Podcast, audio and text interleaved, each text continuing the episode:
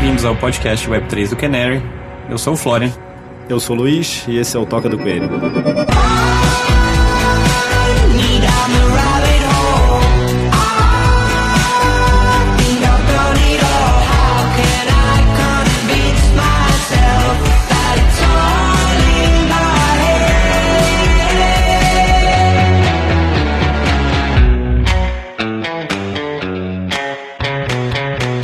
Hoje a gente tem um convidado bem especial, é o Luiz Silva, fundador e CEO da CloudWalk. A história dele é, já foi contada, acho que em diversos outros lugares, e a gente vai linkar tudo no show notes também. Ele é conhecido como o brasileiro que quer mover dinheiro na velocidade da luz, né? Também conhecido como o brasileiro que quer fazer a primeira transação em Marte, né, Luiz, se não me engano. Depois você conta pra gente. Início autodidata em tecnologia, em negócios, teve experiência no Vale do Silício, fundamentais, eu acho que para a visão que ele tem hoje, que ele aplica aos negócios dele, a CloudWalk. Erros e acertos à frente da empresa por quais ele passou. Enfim, a biografia do Luiz acho que é um é quase que um universo, um sistema solar aí à parte.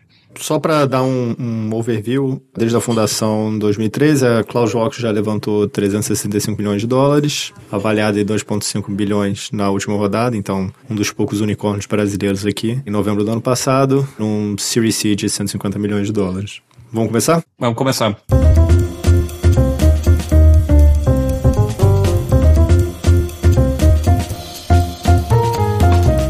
Luiz, obrigado por ter aceitado o nosso convite. Você, na verdade, é o nosso primeiro convidado do nosso podcast, né? Então, se a gente fizer qualquer baboseira aí, estamos aprendendo. Mas uma pergunta que a gente quer fazer para todos os nossos convidados é a seguinte: como que você entrou nesse universo de cripto, nessa toca do coelho, e qual foi a primeira toca que você pessoalmente explorou no universo de cripto? Boa, excelente pergunta. Obrigado aí pelo convite, Florian. Obrigado pelo convite, Luiz. A minha primeira experiência no universo de cripto, eu acho que foi por volta ali de 2012. Eu comecei a programar muito cedo, com 16 anos e sempre programar coisas relacionadas à fintech, né? E aí lá por volta de 2012 eu ouvi falar desse tal de Bitcoin. Tinha uma galera fazendo dinheiro programável, usando scripts para transferir dinheiro e algumas coisas novas né, em relação a consenso, algoritmos de consenso e rede. Fiquei muito intrigado, comecei a olhar Bitcoin sim, entender o que era Bitcoin, como funcionava a tecnologia e achei bem legal, assim. Acho que no primeiro momento, se eu falar que eu achava que era disruptivo, eu tô mentindo. Eu não achei disruptivo, só achei a tecnologia legal pra caramba, assim. Como é que você consegue transferir rápido valor em uma rede que tinha um consenso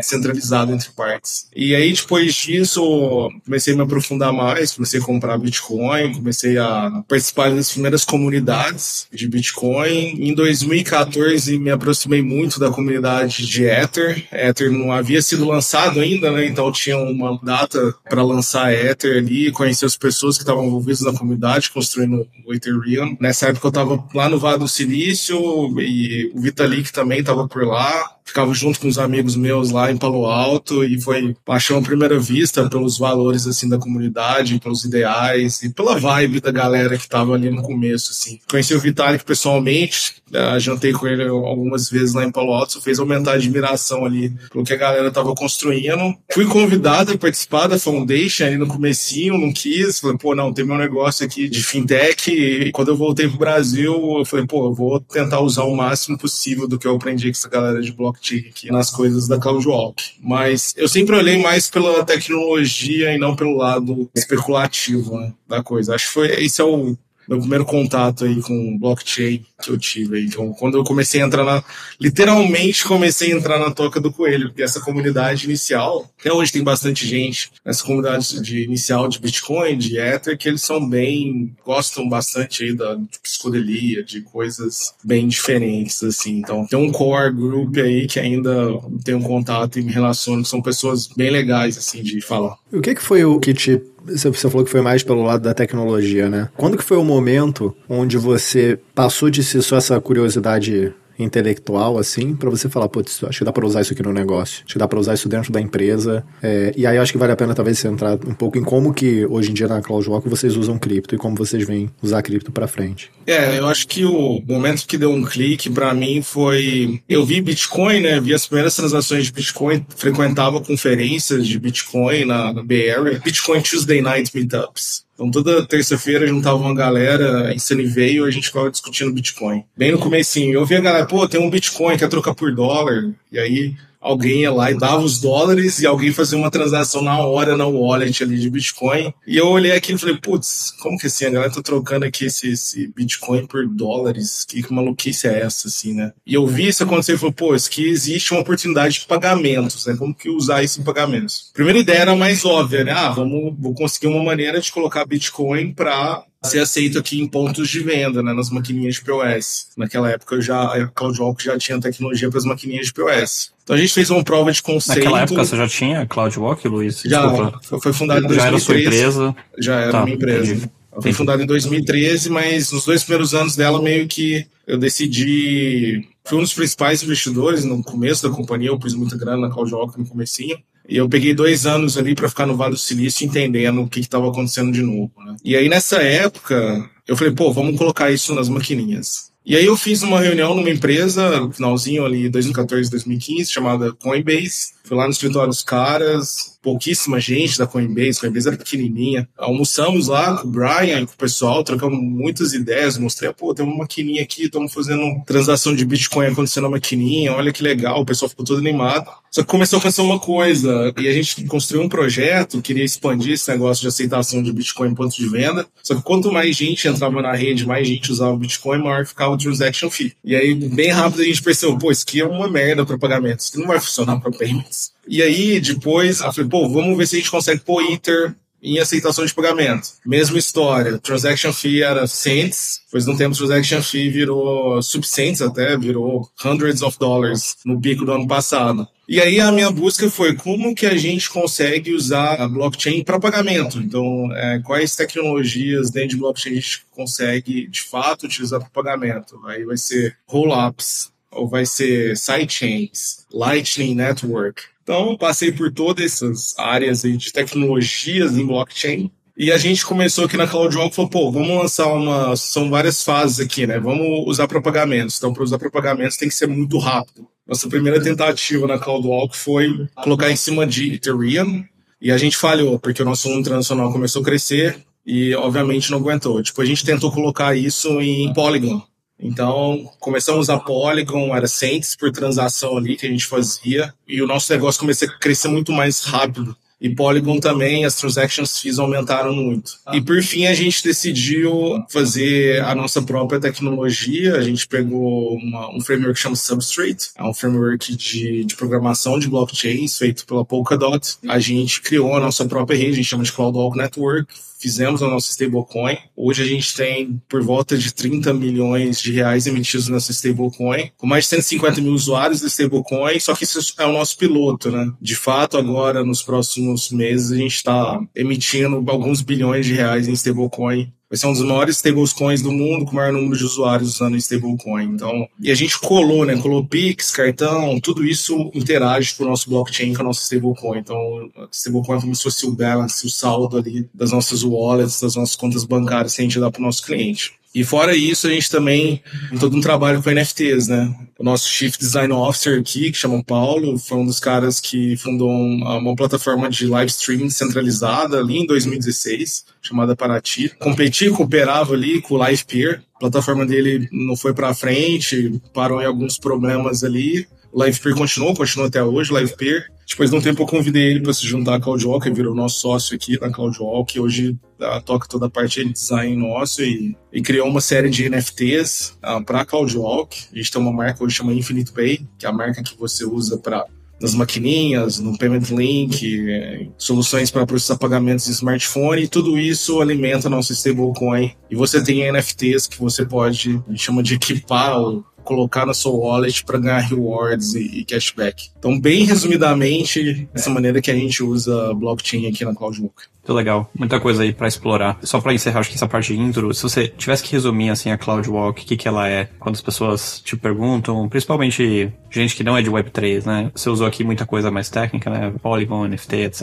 E faz sentido a gente explorar todas essas partes, porque acho que você é um case super interessante de aplicação dessas tecnologias já no mundo físico, né, por assim dizer, conectando com o mundo legado. De alguma forma, seja Pix, seja cartão, etc. Mas se eu tivesse que resumir a CloudWalk, assim, uma, duas frases, assim, como é que você explica? É, a gente está construindo uma rede interplanetária de pagamentos, né? Então a gente começa no Brasil usando blockchain para os pagamentos ficarem mais baratos e mais rápido, mover dinheiro na velocidade da luz. Uh, essa é a nossa visão. Depois mundo e depois outros planetas. Então esses são as três fases da história da CloudWalk. Então hoje a gente está na nossa primeira fase. Quem gosta do Senhor dos Anéis, a gente está lá no comecinho ali do Senhor dos Anéis, começando a construir aí a maior empresa de pagamentos uh, e banking. É que é uma mistura, né? Blockchain mistura pagamento com banking, histórias de valor. Então a maior empresa de pagamentos do Brasil, depois do mundo, e depois a gente vai fazer a primeira transação em, em Marte, né? É uma ambição que a gente tem. Então, um gargalo que você tem para escalar é o Elon Musk, aparentemente. É, ele vai ter que conseguir chegar em Marte e, e, disponibilizar um relay Entendi. de comunicação pra gente.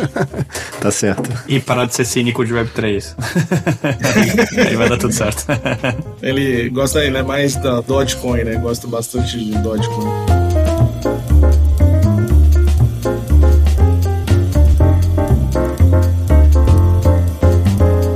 Uma coisa muito rara que tem, acho no seu caso, é que a gente vê outras pessoas, putz, tentando, ah, vou fazer a minha própria blockchain e tal, sem nem ter tentado construir em cima das blockchains públicas. Eu acho que aqui tem até um caso de assim, vocês tentaram tudo que dava no seu tempo, né? Eu lembro bem dessa época do, Bitcoin era. O pitch era mais pagamentos do que Store of Value lá uhum. no início, né? Você testou basicamente então fazendo Bitcoin, testou fazendo Ethereum, testou Polygon e aí partiu para decidir fazer sua própria blockchain. Eu queria saber como que foi essa decisão e também como exatamente funciona, entendeu? Quem são os validadores e tal? É, é centralizado? Como que. Por que fazer uma blockchain versus uma outra solução? Antes da gente falar como funciona centralizado e descentralizado, uma pergunta que eu tenho, emendando essa sua, Luiz, é se hoje você tomaria a mesma decisão de novo. Porque eu entendo que tem uma questão de timing. Tava usando Polygon ali em 16, 17. Eu entendo que avançou muito. Hoje você tem Layer 2 no ETH, você tem o Lightning Network já, eu acho que um pouco mais maduro. Tenho essa curiosidade para saber se você tomaria essa mesma decisão hoje de novo. Hoje a gente tem outras opções. A gente começou a usar Polygon em 2020. A gente passado, a gente conseguiu colocar em Ether até 2019, 2020, metade de 2020 a gente conseguiu usar Polygon, vai, até final de 2021. Final de 2021 a gente teve que colocar a nossa própria rede de pé. A gente controla todos os validadores, são,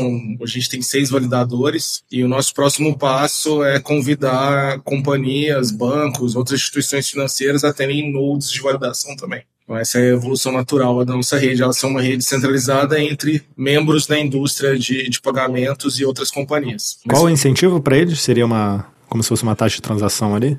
Hoje a gente não tem taxa de transação, a gente resolve DDoS, que é quando alguém está spamando, jogando um monte de spam na rede de maneira diferente, com outros mecanismos. E a motivação para eles fazerem é ter acesso à base de clientes nossa, tanto consumers como merchants, ah, para poder rolar o tal produto para essa base. Então, de fato, o objetivo aqui é criar uma rede de pagamentos com os dois lados, né? consumers, merchants e as entidades dando crédito aí dentro da rede. Então, isso é um incentivo para eles, ter acesso a essa base de cliente que já é ativa e já usa produtos baseados em blockchain, mesmo sem saber que está usando blockchain, que é o nosso caso. A gente não tem tecnologia ainda para voltar no tempo, espero que a gente consiga atingir. Acho que dá para pôr um fóton de volta no tempo, né? Acho que já são alguns papers escrevendo isso. Mas hoje, Layer 2 Optimism e Arbitrum são as soluções que, se precisasse usar, talvez eu montaria uma rede usando Optimism Bedrock, que é uma solução open source do time do Optimism, que é um Layer 2, um rollup Layer 2, que muitas pessoas do team do, do Ethereum lá atrás estão trabalhando no Optimism hoje. Uma galera que tem uma vibe legal. Arbitrum também, acho que o, o Reddit está usando Arbitrum ou vai lançar um próprio rollup baseado na tecnologia do, do Arbitrum e vai fazer os pontos né, do, do Reddit e várias coisas já acontecerem dentro de uma blockchain. Fizeram uma prova de conceito, agora eu acho que vão soltar comercialmente para todos os usuários do Reddit. Esse negócio está evoluindo muito rápido, né? Então, hoje tem tecnologias melhores do que montar a rede própria. A gente montou a rede própria uma necessidade, mas hoje poderia fazer diferente. E talvez até a gente tenha migre. O que a gente está fazendo agora é mover a nossa stablecoin para várias outras redes. Né? Agora a gente está fazendo o mainnet, estamos com uma bridge, BRLC, né, que é o Brazilian Digital Real. A gente chama para mainnet e a gente vai colocar em Optimism e Arbitrum também, essa, o BRLC. A pergunta que eu queria fazer era sobre a, a stablecoin. Como que é, funciona exatamente essa stablecoin? Até para quem conhece aí de algumas outras, o SDC, que é basicamente é um para um ali com, com alguma coisa que você tem no banco e tal, o Maker, que usa outros colaterais para gerar o DAI. Como que funciona no caso de vocês o stablecoin? No nosso caso, ela é um para um com o real brasileiro. Então, para cada real brasileiro que a gente tem na conta bancária, a gente tem uma stablecoin em circulação. E a gente colocou todo o mint e o burning dessa stablecoin baseado no Pix. Toda vez que você recebe uma transferência de Pix, a gente minta aquele stablecoin. Quando você paga alguma coisa usando o Pix, uh, lendo um QR Code ou pagando um Pix lá, copia e cola, a gente burn. Automático isso, assim. Isso é real time, Luiz? É em tempo real. Tempo real. A gente colou esse BRLC no stablecoin no Pix isso permite duas coisas. Né? A gente tem o melhor do sistema financeiro brasileiro, que é o Pix. Eu acho que é um dos melhores sistemas de pagamento do mundo, by far, sim. Ao mesmo tempo, a gente tem a flexibilidade de blockchain, smart contracts, e fazer algumas mecânicas malucas é, usando smart contracts. O que, que vocês fizeram já? Porque, assim, me parece que o, o próximo ponto e uma das vantagens aí de construir numa blockchain, é você poder ter outras pessoas construindo coisas para esse ecossistema aí que vocês criaram, né? Crédito, enfim, eventualmente derivativo, alguma coisa do tipo. Vocês já construíram alguma coisa, né? Sim, a gente chama de Infinity Cash. Infinity Cash é, é crédito então a gente dá crédito hoje para o PME. Então, em três steps ali na wallet, ele pega um crédito em BRLC. Esse crédito vem de um pool de crédito, de um protocolo chamado Compound. Então, basicamente, a gente foi lá, fez um fork do Compound, fez um deploy na nossa blockchain, alimentou os pools de crédito com BRLC. E hoje o nosso cliente ele vai lá, três steps, pega dinheiro desse pool. Para ele a experiência é muito simples, ele não precisa saber que é blockchain, que é um compound, ele não precisa saber nada disso. E do outro lado, a gente consegue tokenizar fazer derivativos desses pool de crédito e vender para investidores institucionais, que é o que a gente está fazendo agora, e também abrir isso muito em breve para pessoa física ir lá e conseguir dar deploy de, de BRLC nesses pools de crédito. Mas então a visão é efetivamente deixar qualquer um construir ali em cima? Ou vocês acham que. Efetivamente não, já é. Qualquer pessoa consegue entrar hoje, dar deploy de contratos, interagir com o BRLC, criar outras stables ou interagir com outros contratos que a gente tem na rede. Isso já acontece acontece. Muito interessante.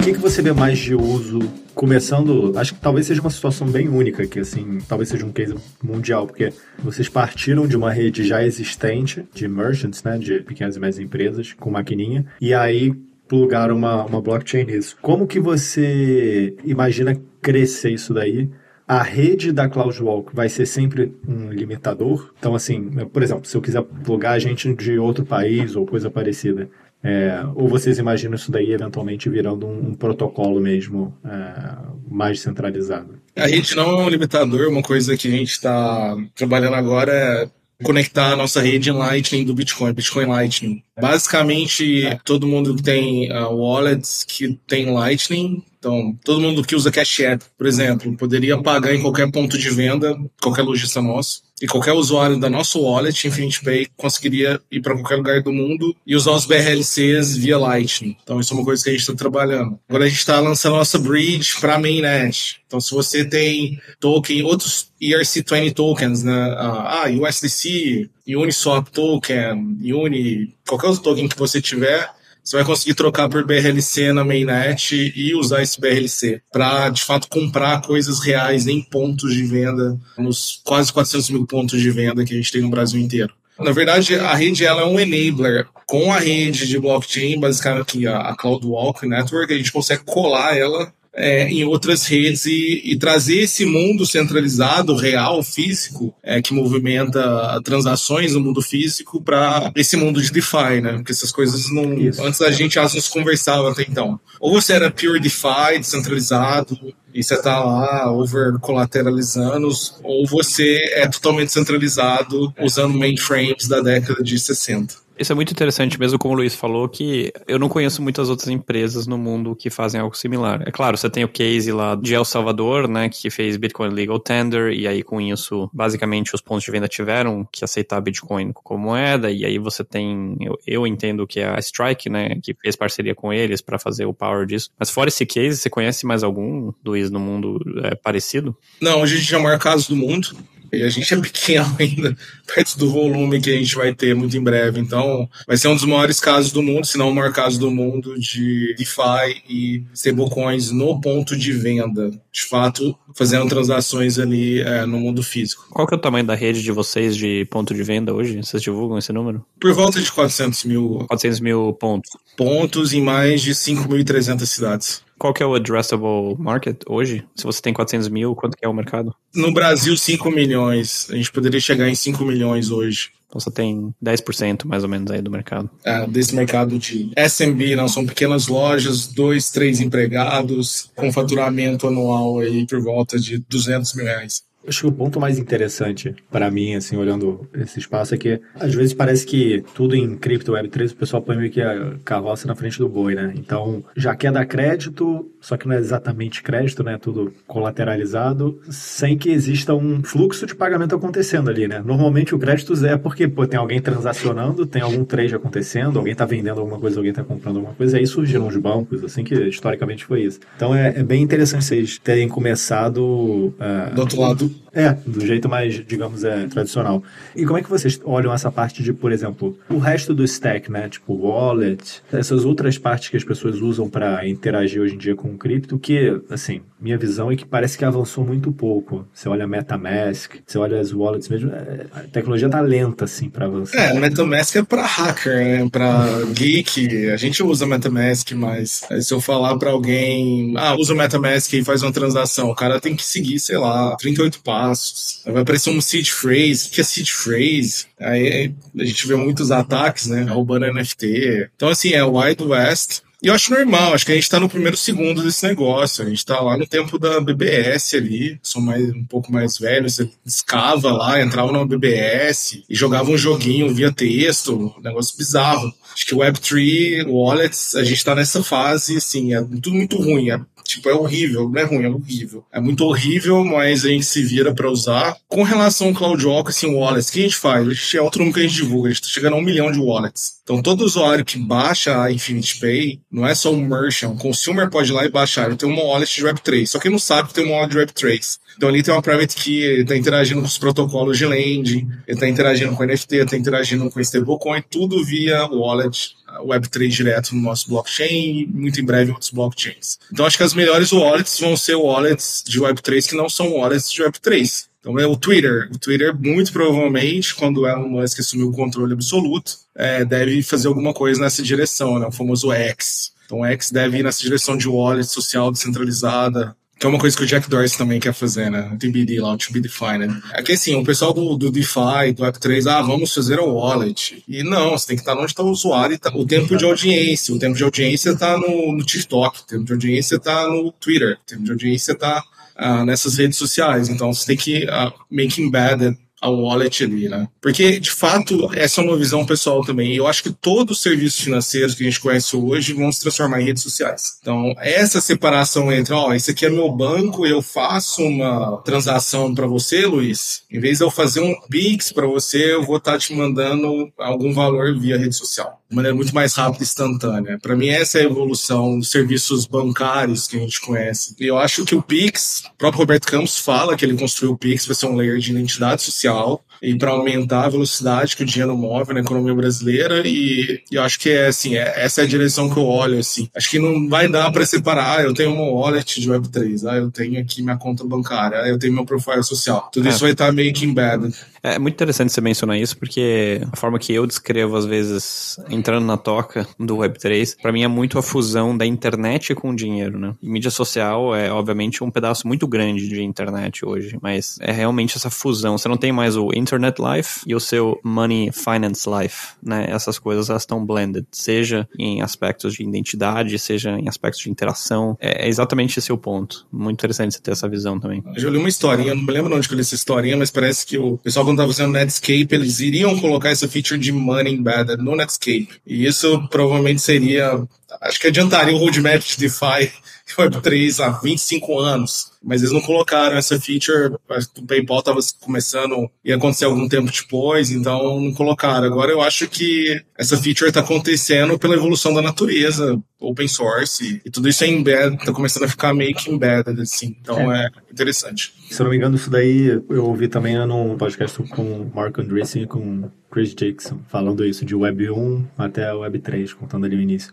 Uma curiosidade que eu tenho que eu acho que também é, o seu caso específico é, é bom para falar. A gente está falando de coisas aqui que são, putz, no caso do Pix, uma coisa que veio do governo, então assim, do, veio do regulador, com outras tecnologias aqui que nem está muito claro como que estão reguladas. É muito raro empresas que já têm uma presença grande no mundo, digamos, tradicional, quererem entrar em Web3 e meio que quase que se disrupt, que nem vocês fizeram, por essa falta de clareza regulatória. Como que vocês pensam isso? Você não pensa tanto nisso? Como é que você avalia o ambiente do Brasil regulatório para esse tipo de inovação? Assim, a gente respeita o regulatório brasileiro, então segue lá todo o compliance. A, a gente tem, né? A gente é uma instituição regulada pelo Banco Central, então a gente tem que seguir um monte de regrinha. Mas uma coisa que ficou bem evidente, pelo menos nos últimos tempos, depois eu conheci Roberto Campos também, presidente do Banco Central, é essa visão de tecnologia. O próprio Banco Central quer mais tecnologia, ele quer mais competição através da tecnologia. Isso é um movimento pelo menos na gestão do Roberto Campos, que não tem volta. E isso eu acho que dá um pouco de segurança para empreendedores de base de tecnologia como eu e tem outros no Brasil, para colocar mais tecnologia no sistema financeiro, né, para competição. Então, eu acho que o Brasil é uma referência no mundo, tá? O Banco Central brasileiro um dos melhores bancos centrais do mundo em tecnologia, de longe, sim. Acho que é o melhor banco central do mundo em tecnologia. E a gente é exemplo de caso para todos os bancos centrais. Então, isso já dá uma, uma tranquilidade, dá um ânimo, dá um incentivo para a gente experimentar coisas diferentes usando Pix, mais blockchain e outras coisas. Como é que ele enxerga a CloudWalk especificamente e cripto? Você já teve discussões com ele sobre isso? Imagino que sim, mas curious to hear, assim, como ele pensa sobre o assunto. Assim, óbvio, agenda pró-competição, pró-usuário, redução dos custos transacionais, competição, assim, isso é muito evidente, muito claro, né, em várias das políticas, mas cripto especificamente, ele vê isso como uma, uma potencial saída? Aqui falando cripto tecnologia, né, Web3 technology. Sim, sem dúvida. Tem uma palestra dele muito legal, recomendo para todo mundo que tá ouvindo, na Fibraban, tem no YouTube. Depois eu posso mandar o um link para vocês, dele falando sobre o futuro do. Uh, falando sobre CBDC, PIX e o futuro de meios de pagamento e, e dinheiro no Brasil. E nessa palestra ele explica como ele quer colocar, quer lançar o CBDC brasileiro, como que vai funcionar esse negócio de reserva de valor entre os bancos e a visão que ele tem do, do futuro é o Pix e, e Open Finance, mais Pix e outras coisas que os bancos estão implementando. Os bancos de fato se tornaram meio que brokers de informação e você tem front-ends que consomem ah, todo o histórico transacional, tem Pix para fazer transação, dão crédito. Então, meio que ele está construindo no Brasil da maneira que as pessoas estão construindo DeFi. Tem, DeFi tem um monte de Lego blocks, money, money blocks, né? Tem esses money Lego blocks você vai colando um no outro e vai fazendo as soluções. E a visão do Banco Central brasileiro é idêntica. Você tem o Pix, você tem o Open Finance, eh, você vai ter outros layers aqui de protocolos que você vai colar e fazer sua solução bancária, seu front-end, seu produto, não bancário, mas seu produto que movimenta dinheiro. Vai. Então essa é a visão do Roberto Campos. E ele conhece bastante de blockchain é entusiasta e, e acha que deve ser regulado exatamente da maneira que a gente já regula e as proteções que a gente já tem na moeda tradicional para instituições de pagamento e outras instituições financeiras. Incrível. O que, do meu ponto de vista, é muito inteligente, porque o, o framework regulatório, hoje brasileiro, com relação a instituições de pagamento, instituições financeiras, ele é bem desenvolvido. Não é todo dia que a gente vê bancos quebrando no Brasil ou superexposição. Isso já aconteceu no passado várias vezes, mas hoje ele é muito mais bem estruturado e muito mais bem regulado. Então, o framework vai ser o mesmo para stable e cripto. É, eu, e até o ambiente mesmo de inflação no Brasil aqui durante anos meio que forçou os bancos a serem mais eficientes, né, mais modernos. A experiência que a gente tem no dia a dia no Brasil, comparado com a experiência do americano médio, é assim, a gente já vive nesse mundo DeFi e crypto há muito mais tempo, né? Assim, Sim. TED, DOC, por mais que seja caro, etc., funciona muito bem. Muito bem mesmo. É, nos Estados Unidos, tipo, odeio escrever, ah, faz um cheque, write a check. Você recebe um invoice, faz um ACH, um wire transfer, cinco dias. Depois, talvez a não pessoa correct, recebe. Né? Você não, não consegue ah, fazer sem receber uma é. É, os caras estão tendo dar pedra lascada, assim, em termos de sistema financeiro. Sim. Só sobre esse ponto de Roberto Campos Neto, você mencionou o CBDC, né? Que é o Central Bank Digital Currency, conceito de digitalizar a moeda nacional. Como é que você acha que isso se fala com os stablecoins no futuro? Você vê um mundo onde o real digitaliza oficialmente, e aí tem um, sei lá, quase que um stablecoin oficial, e aí você tem vários outros sub-stablecoins, tipo a da CloudWalk e outras. Como é que você enxerga isso? Acho que vai ter várias stablecoins, né? Você olha uma instituição de pagamento, você já tem esse conceito de moeda eletrônica. Então, todas as centenas de instituições de pagamentos no Brasil, elas já têm nos seus livros lá moedas eletrônicas. Então, elas já têm uma stablecoin para um real. O que acontece é que, e instituições financeiras também, o que acontece é que esses livros não são compartilhados. Eu não consigo nem, pegar nem com o Banco Central, mas o Banco Central é compartilhado com o Banco Central. Então ele tem o ledger. Lá, uhum você manda os reports, mas não é compartilhado de maneira transacional. Eu não posso pegar meu saldo que eu tenho de pontos numa determinado cartão de crédito e te mandar em outro wallet. Isso é meio fechado. A ideia justamente do Banco Central é pegue todos esses depósitos e a gente vai emitir aqui uma stablecoin Brasília Real para esses depósitos que as instituições financeiras têm. E a partir disso, as instituições passam a trocar em stablecoin e abre o sistema é, para outras interações, que é bastante inteligente. Então, de fato, todas as instituições de pagamento, instituições financeiras, vão começar a emitir stablecoins baseadas no, no, seu saldo de depósito. Né? Aí, tecnologicamente falando, a única decisão que eles vão ter que fazer, como com toda outra tecnologia, é se eles querem rodar a infra, né, para burn, mint, etc., esse stablecoin, ou se eles se apoiam num terceiro, né, que poderia providenciar esse serviço de alguma forma. Vão rodar, eu acho que o Pix tem, chegou aí a quase, se não me engano, 170 mil TPS, e eles conseguiram montar essa infra do Pix, que é bizarra, assim. A gente tem mais de 2 mil bancos sincronizando esse ledger do Pix hoje. Isso é desenvolvido pelo Banco Central, né? Assim, tem Sim. dev lá Sim. trabalhando pro Banco Central Sim. nisso, certo? Você faz ideia do, do, Mais curiosidade, assim, tamanho do time, quem são essas pessoas? Eu sei que eles são bastante eficientes. Eu fiquei Não, impressionado claramente. com o nível de eficiência, tanto transacional como de custo, que eles conseguiram para implementar o Pix no Brasil. E outra coisa muito legal, você entra lá, github.com.br Bacen. GitHub quem gosta de codar, a rede social aí dos coders, você tem lá um barra Bacen lá que tem é, vários pics, tem um Open Finance, tem um monte de coisinha legal lá. Então, assim, claramente dá pra ver que o, a diretoria do, do Bacen tem esse viés de tecnologia. Pô, os caras querem fazer um negócio legal com tecnologia. E aí o, o que a gente tá vendo aí é, são os frutos dessas decisões bem acertadas.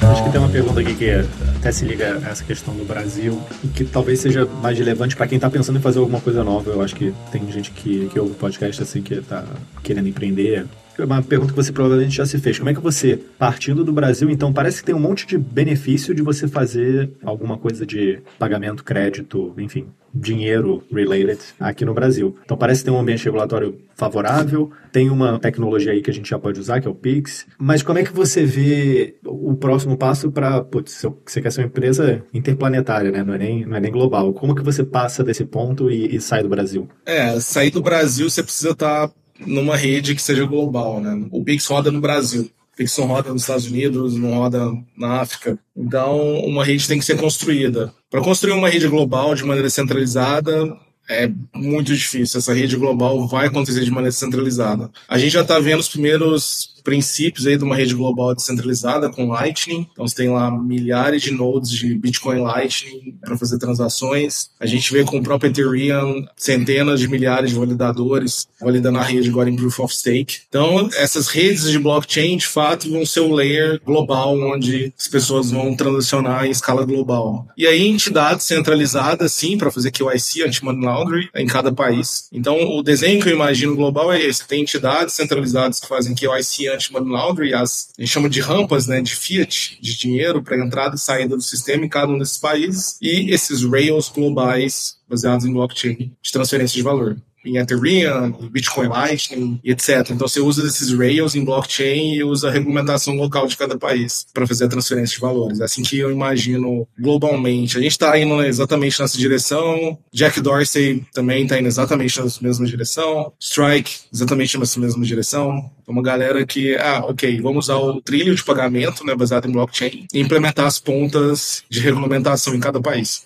A vantagem, talvez, que a gente teria aqui no Brasil é que essa ponta aí do, do on-ramp, off-ramp, ela é muito mais eficiente do que em outros lugares. Então, você ah, consegue... sim. O Pix, você pega uma page Pix em, sei lá, duas horas tem um MVP pronto de qualquer coisa que quiser. Uh, nos Estados Unidos, não. Você tem que ter lá uma page banking, e aí tem ACH, Wire Transfer. Você não tem um Pix. Então, é um pouquinho mais complicado, né? Para pagamento, sim, né? É, o pessoal quer fazer o FedNow, implementar o, o Pix do, dos Estados Unidos, mas vai demorar um pouco ainda. É, o que eu ia complementar é essa parte de payments last mile ali, ou first mile, no caso do OnRamp, sim. Mas quando você vê produtos de crédito, a sofisticação brasileira é muito, muito baixa, né? Assim, principalmente, assim, instrumentos... Sim, tem nada. É muito, é muito fraco, é. Assim, financiamento de recebíveis, tipo, um pouco do que vocês fazem, Luiz, assim, isso tem, é bem desenvolvido desenvolvido, etc. Mas... Não é tão bem desenvolvido não agora, que está começando a ficar um pouco melhor, mas os veículos de crédito no Brasil hoje são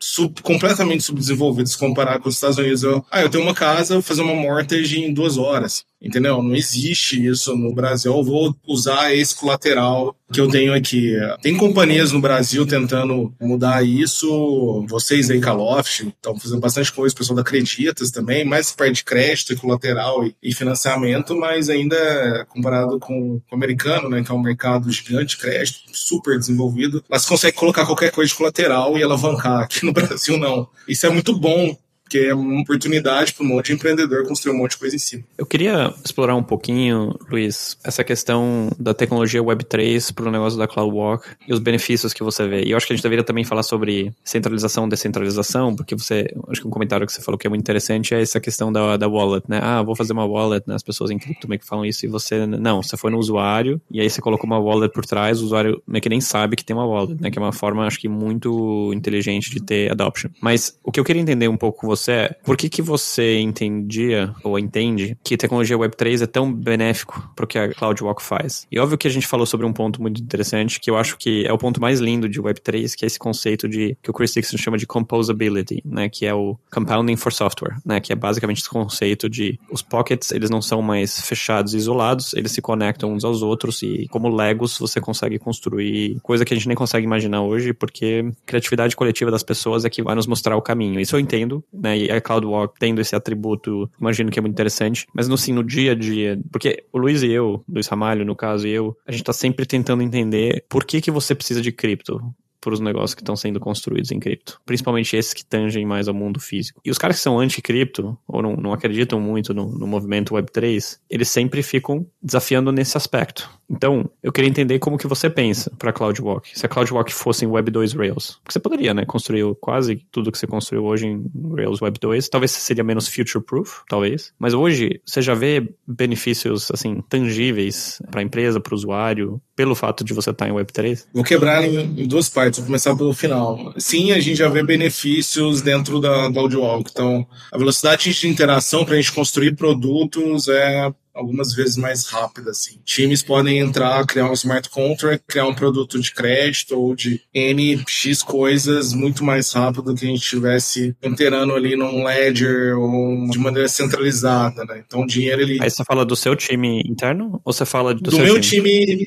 do meu time, mas outros times, a gente já viu outras pessoas começarem a construir coisas dentro do nosso blockchain também. Então você já tem uma, que eu nem conheço quem são, mas começaram a construir umas maluquices lá. Então do nada você olha, putz, caras estão usando ali pedaços do stablecoin para fazer outras coisas. E, então você tem essa composição. A coisas centralizadas não tem composição, cola tudo com band-aid API e reza para funcionar. No blockchain, não. Então, essa composição ela já existe nativamente e isso permite criar produtos muito mais rápido. Então, isso é uma vantagem. E aí, indo para essa discussão mais filosófica, que é, ok, dá para fazer tudo em Web 2 numa base de dados e com front-end, whatever. Eu acho que, é, pelo menos o que eu acho é mais filosófico, assim. Eu trabalho desde 2005 em fintech. Fundei minha primeira empresa de fintech em novembro de 2005. E hoje os bancos, grande maioria dos bancos no mundo, e redes de pagamento operam usando COBOL. Essa é a realidade atual. Nosso dinheiro hoje está numa base de dados em COBOL,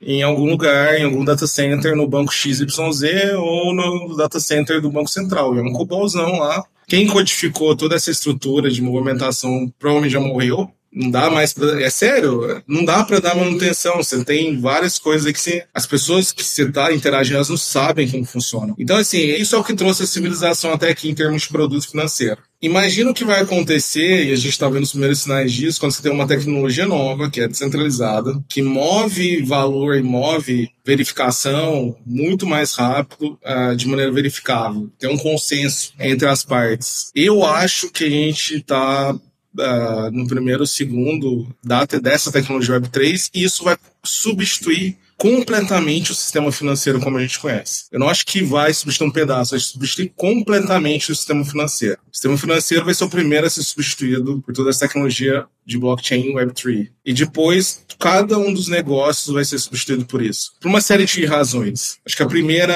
é com relação a é mais fácil se compor, então essa composição fica muito mais fácil. O pace de interação de produtos fica muito mais simples. E você também tem essa qualidade que eu acho que eu não vejo em produtos de Web 2, que é essa tokens de governança, essa possibilidade de eu gerar e dar algum valor direto para o meu usuário imediatamente. Eu dar ali um. Ah, você é parte disso, você é dono, você é sócio desse negócio, toma seu token e dá cream value de alguma maneira. É, a gente falou bastante disso no penúltimo episódio. Como isso resolve aquela questão do valor da rede abaixo no início, maior no final, e você faz o bridge desse gap aí com token de governança, né? Esse negócio dar o valor da propriedade, de falar, você é parte dessa rede, estamos construindo junto, isso é extremamente poderoso. Você não vê isso no Web2. Eu não sou dono do Twitter, eu não sou dono do Facebook, mas eu posso ser dono do Lens Protocol. Eu tô junto na comunidade do Lens Protocol, por exemplo. É, participei de algumas DAOs e vi como a galera se organiza e tem uns prós e contras, né? Nas DAOs, que é a Centralized Autonomous Organization, você tem essa vantagem de dar os tokens dar a propriedade, compartilhar a propriedade de todo mundo, e tem a desvantagem que a governança ela fica tricky ali, entendeu? Voto, não dá quórum, é uma bagunça se tomar decisões. Só que aí que eu acho que o tradicional tem mais valores. Já tem 150 anos de Delaware Common Law para colocar ali, galera, essa aqui é a maneira que a gente faz esse negócio, mas ao mesmo tempo a gente tem um token da propriedade. Então, essas evoluções, essas interações entre o mundo tradicional e de Web3, elas têm muito valor, mas eventualmente tudo vai ser Web3 based, eu não tenho nenhuma dúvida disso mais. Já tinha, algum tempo atrás tinha algumas dúvidas, hoje eu já não tenho mais nenhuma.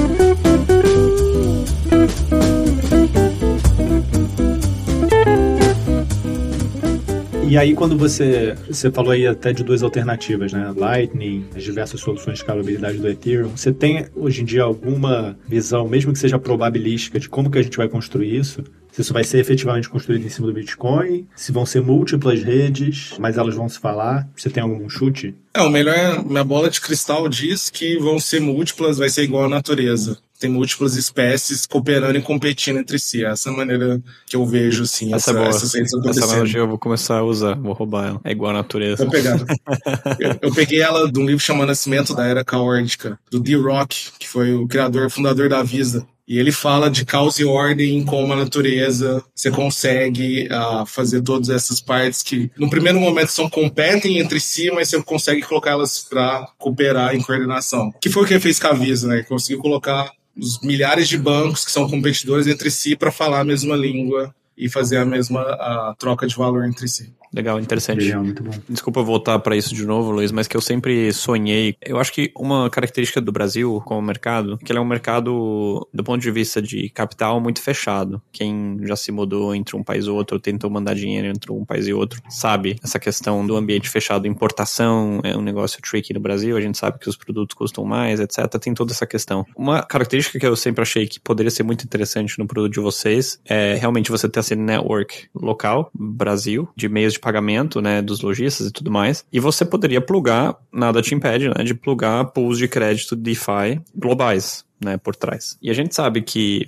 mais um ano atrás do que agora, talvez mais um ano atrás, o investidor nos Estados Unidos, no Canadá, na Europa, estava aceitando uma taxa muito baixa para emprestar dinheiro, até em DeFi. E aí, o que, que eu acho interessante, né? Potencialmente reduzir o custo de endividamento no Brasil, né? E assim, dívida a taxas baixas é uma forma de geração de riqueza quando bem utilizado, né? Você enxerga esse potencial, isso já acontece, e quanto desse potencial juros mais baixo poderia acontecer por essa bridge de DeFi para o mundo físico, hoje é por ser uma zona meio, talvez, cinza regulatória. Talvez nem seja cinza, talvez você saiba já como funciona no Brasil, mas imagino que muita gente, sei lá, na física, que manda dinheiro de um país para o outro, até esse conceito, né? Onde que está o dinheiro? Ele morre, né? Porque ele está na wallet. Onde geograficamente está esse dinheiro, morreu, né? Esse conceito em Web3. Mas esse exemplo específico de acessar um pool de capital mais barato em outro país. Assim, eu sei que tem problema de câmbio, de, de credit risk e tudo mais, mas isso já acontece? Você vê isso acontecendo? Eu vejo acontecendo, a gente já trabalha indo nessa direção. A ideia é justamente abrir os pools de crédito para investidores. E aí tem alguns cuidados né, que tem que se tomar. Para investidores americanos, você tem que meio que fazer um whitelist de se são qualificados ou não, que o IC, etc.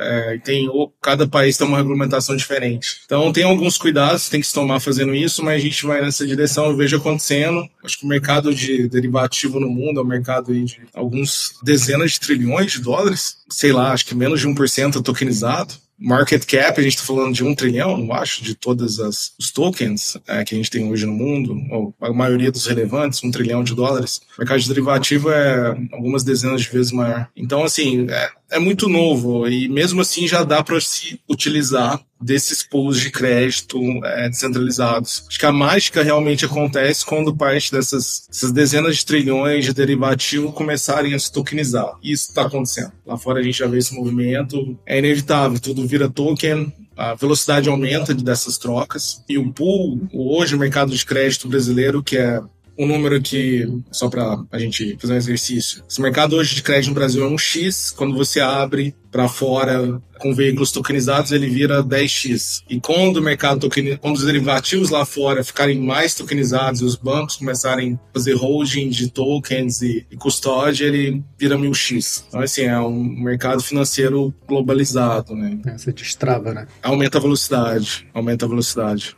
Tem uma pergunta aqui que a gente estava querendo fazer. A gente começou perguntando lá fora, perguntou como, como que você entrou né, nessa toca, essa toca do coelho aí de, de cripto e por qual toca você começou. E a pergunta que a gente queria fazer quando você pretende sair dessa toca? É, o que te faria sair dessa toca? Por que, que você sairia então de cripto? Não, é impossível. Acho que blockchain a evolução natural da nossa espécie. Você pensar o nosso próprio DNA é como se fosse um shared ledger espalhado entre 7 bilhões de pessoas. Então, é uma outra analogia interessante para se pensar. E outra tá bola para roubar. Vou pegar. Esse é Creative Commons. Então, a gente tem shared ledger, a gente vai começar a espalhar para outros planetas. Então, a gente está imitando no design de blockchain o que já existe é, na natureza dentro da gente. É impossível. Acho que a, a gente evolui para ser uma sociedade globalizada trocando valores aí muito rápido. Não só entre humanos, mas também com AGIs e tudo que tá vindo aí bem rápido. É, dá muito pra bom. Fazer, um, fazer um outro episódio inteiro só sobre esse, é, sobre esse último tema. Se deixarem, a gente fica com o Luiz aqui mais uma hora. Nem falamos do Moonbirds, né? Aqui não dá pra ver no, no vídeo, é. mas o Luiz tá com o bonezinho do Moonbirds. Daria pra explorar bastante essa toca também, mas é isso que a gente sempre fala de cripto, né? Tem muita toca, a gente tem que acabar especializando em alguma aí.